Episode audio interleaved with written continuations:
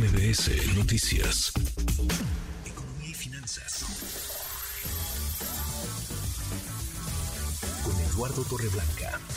Lalo, qué gusto, qué gusto saludarte, ¿cómo estás? ¿Cómo estás, Manuel? Buenas tardes y buenas tardes al auditorio. Muy buenas tardes. Siempre es importante lo que ocurra en Estados Unidos, más en el terreno económico y más si se trata de las tasas de interés. Hay que tenerlo como punto de referencia, Lalo. Sí, porque lo que haga el Banco Central estadounidense será de alguna manera observado y seguido por muchos otros bancos centrales en el mundo.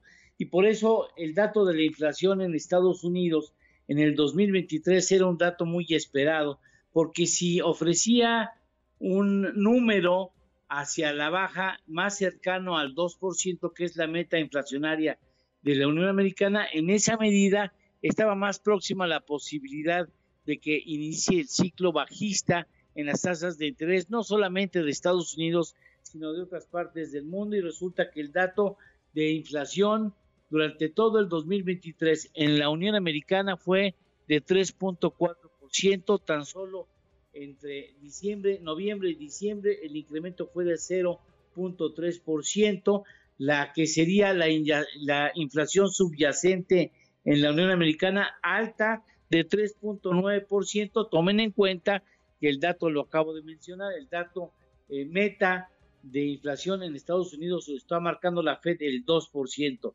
Fue una cubetada de agua fría porque mantiene la perspectiva de que las tasas de interés no comenzarían a reducirse en el primer trimestre del año como algunas personas ya pensaban que en la primera oportunidad en enero podría haber un incremento, un decremento en las tasas de interés, pues no, este dato es alto, tendrá que esperar más la Fed para bajar las tasas de interés, iniciar el ciclo bajista, por lo que no solamente en Estados Unidos, sino en otras partes del mundo se sabe que esto de las tasas de interés de referencia altas seguirá siendo vigente al menos en el primer trimestre del presente año, Manuel. Interesante, sí. Vale la pena siempre tener eh, la referencia Lalo porque lo que pasa ya impacta acá, indudablemente.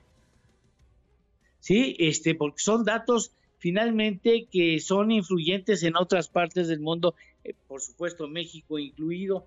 Así es que recordemos que la inflación en Estados Unidos viene de un 9.1% hacia mediados del 2022.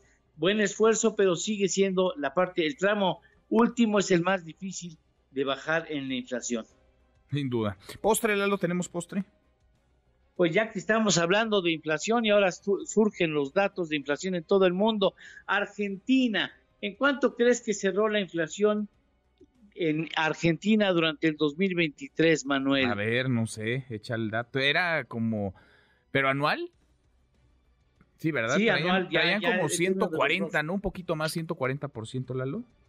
Pues fíjate que te quedaste muy atrás. A ver. 211.4% es una inflación 45 veces mayor a la inflación que tiene o que tuvo México el año pasado. Mira nomás. 211.4%. Tan solo en diciembre, tan solo en diciembre la inflación fue de 25%.